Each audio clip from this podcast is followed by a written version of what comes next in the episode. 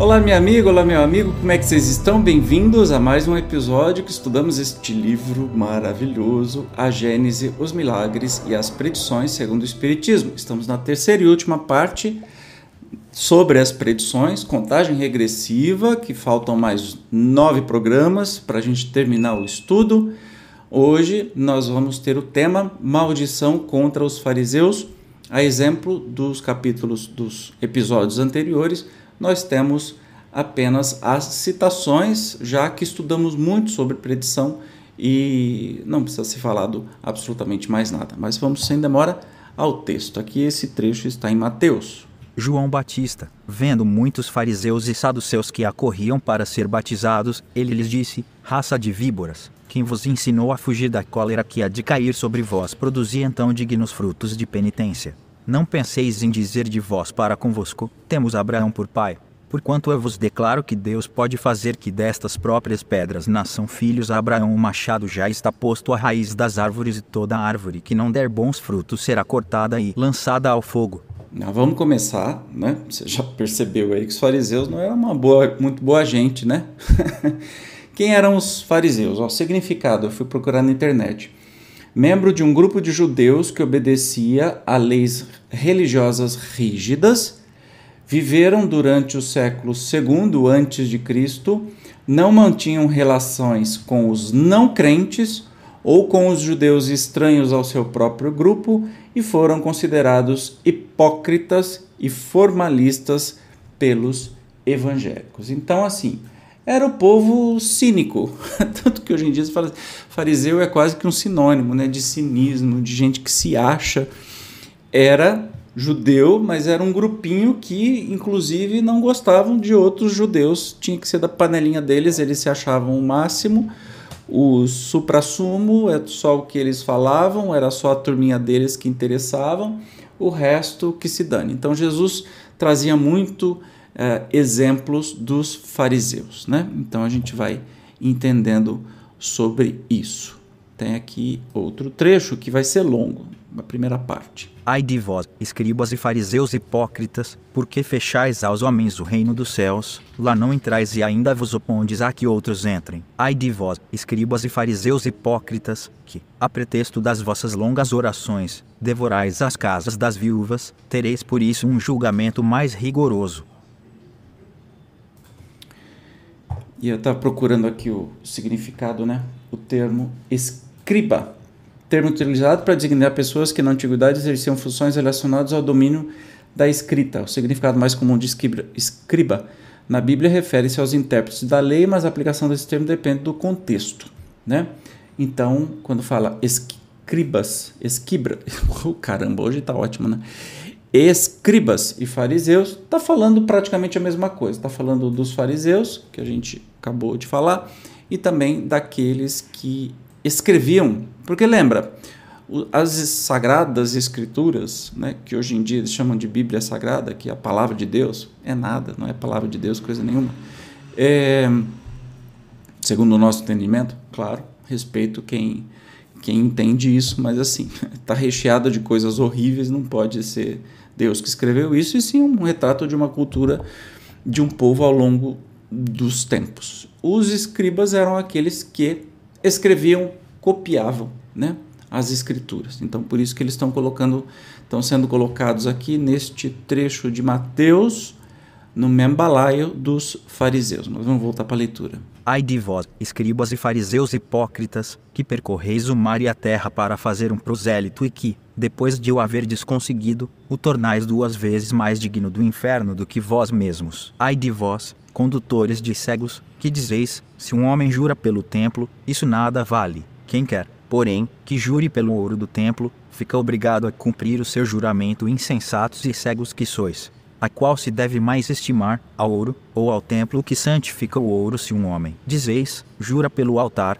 isso nada vale. Mas aquele que jurar pelo dom que esteja sobre o altar fica obrigado a cumprir o seu juramento. Cegos que sois. A qual se deve mais estimar, ao dom ou ao altar que santifica o dom aquele, pois, que jura pelo altar jura não só pelo altar, como por tudo que está sobre o altar, e aquele que jura pelo templo jura por aquele que o habita. E aquele que jura pelo céu jura pelo trono de Deus e por aquele que aí se assenta. Ai de vós, escribas e fariseus hipócritas, que pagais o dízimo da hortelã, do endro e do cominho e que tendes abandonado o que há de mais importante na lei, a saber, a justiça, a misericórdia e a fé. Essas as coisas que deveis praticar, sem, contudo, omitirdes as outras guias cegos, que tendes grande cuidado em coar o que bebeis, por medo de engolir um mosquito, e que, no entanto, engolis um camelo. Ai de vós, escribas e fariseus hipócritas, que limpais por fora o copo e o prato e que estáis por dentro, cheios de rapina e impureza. Fariseus cegos, limpai primeiro o interior do copo e do prato, a fim de que também o exterior fique limpo. Ai de vós, escribas e fariseus hipócritas, que vos assemelhais a sepulcros caiados, que por fora parecem belos aos olhos dos homens, mas que, por dentro, estão cheios de ossadas de mortos e de toda espécie de podridão assim, por fora pá, receis justos, enquanto que, por dentro, estáis cheios de hipocrisia e de iniquidade. Ai de vós, escribas e fariseus hipócritas, que erigis túmulos aos profetas e adornais os monumentos dos justos, e que dizeis, se existíssemos no tempo de nossos pais, não nos teríamos associado a eles para derramar o sangue dos profetas acabais, pois, assim,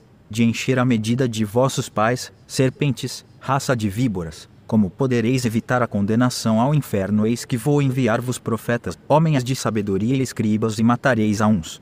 Crucificareis a outros e a outros açoitareis nas vossas sinagogas e os perseguireis de cidade em cidade, a fim de que recaia sobre vós todo o sangue inocente que ha sido derramado na terra, desde o sangue de Abel, o justo, até o de Zacarias, filho de Baraquias, que matastes entre o templo e o altar. Digo-vos, em verdade, que tudo isso virá recair sobre esta raça que existe hoje.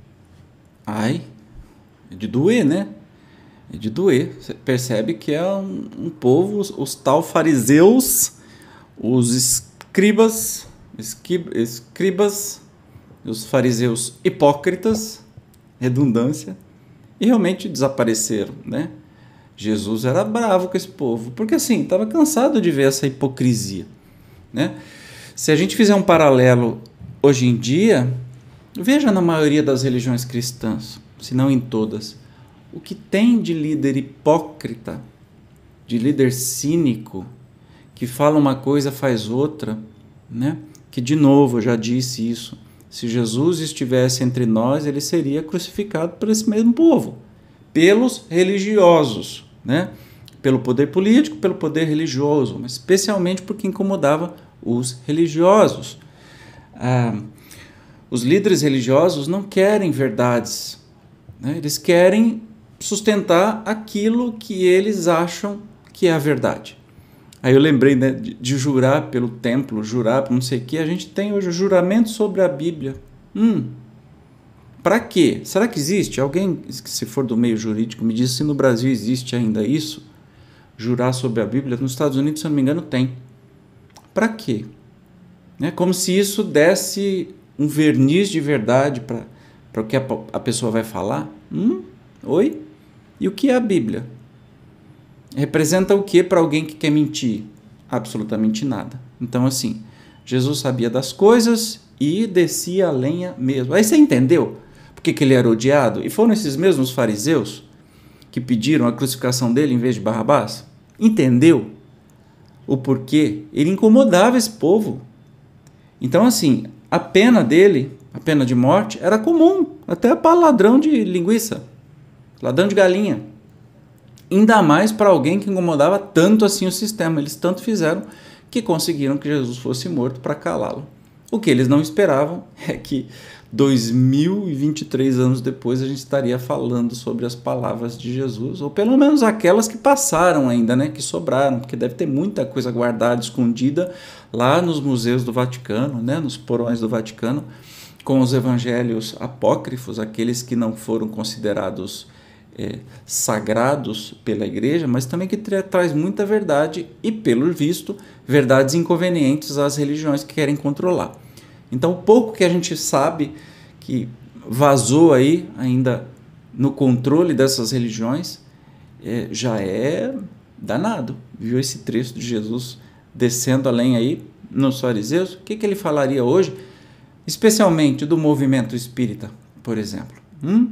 Vamos dormir com essa? Vamos pensar, refletir? O que, que o movimento espírita está fazendo? Não estou falando nem, nem Kardec, tá?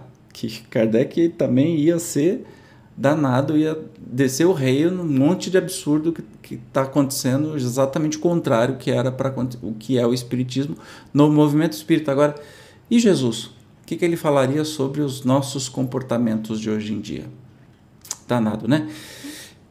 Previa o futuro, ele previa o que ia acontecer até hoje, 2023 anos depois. Muito legal.